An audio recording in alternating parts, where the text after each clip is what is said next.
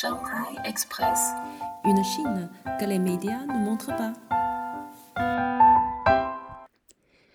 Bonjour les amis français, bienvenue à Shanghai Express. Je suis Suzanne.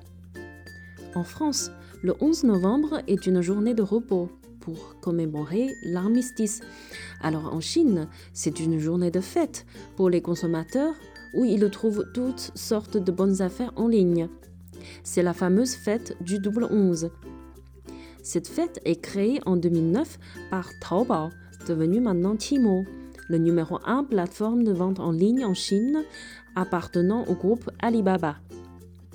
À l'époque, Timo a eu l'idée de créer une journée de promotion en automne pour dynamiser cette période de creuse entre euh, la fête nationale et la fête de Noël. Et ils ont choisi le 11 novembre parce qu'il y avait déjà une fête parmi les jeunes célibataires dont je vais vous parler plus tard. Pour la première année, la campagne est assez timide avec 27 marques participants, entre autres Lenovo et Philips.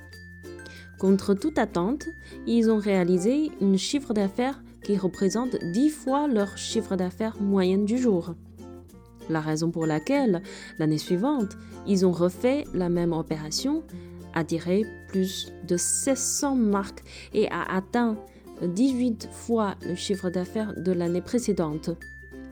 Depuis, Timo décide de faire du 11 novembre leur journée de promotion annuelle.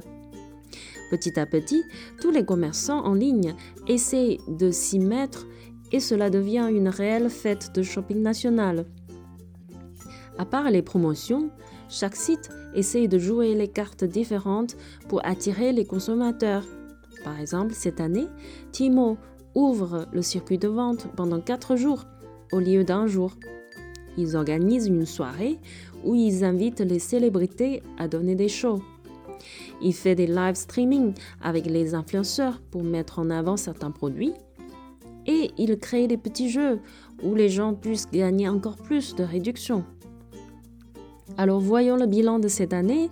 Les ventes réalisées par Timo seul a atteint 498,2 milliards yuan, équivalent 63,7 milliards d'euros soit 26% de plus par rapport à l'année 2019. Et en total, 250 000 marques y sont participées et euh, je vous cite quelques marques qui ont les plus de succès.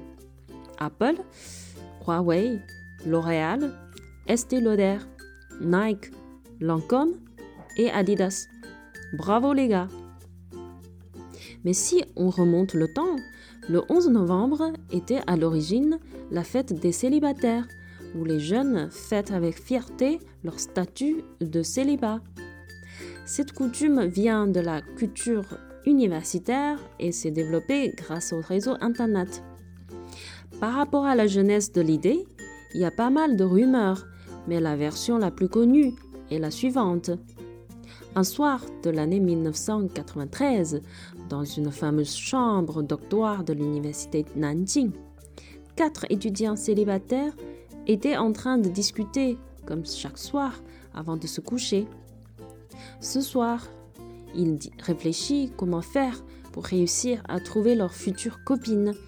Et ils ont eu l'idée d'organiser les événements dans un prochain jour à venir et ils ont choisi le 11 novembre vu qu'il n'y a que chiffre 1 dans cette date qui signifie seul, donc célibataire.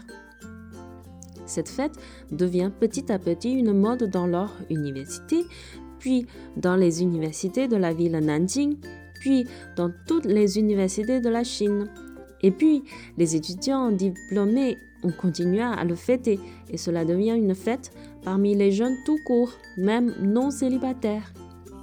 Il n'y a pas de règle pour fêter cette date, mais l'idée tourne autour des soirées, des shopping, des datings.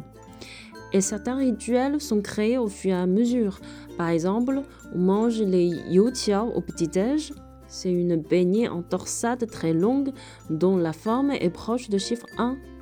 On s'envoie euh, des, baguettes comme cadeau, des textos de blagues autour de thèmes célibat Et certains choisissent même cette date pour se marier, pour dire qu'ils quittent le statut de célibat.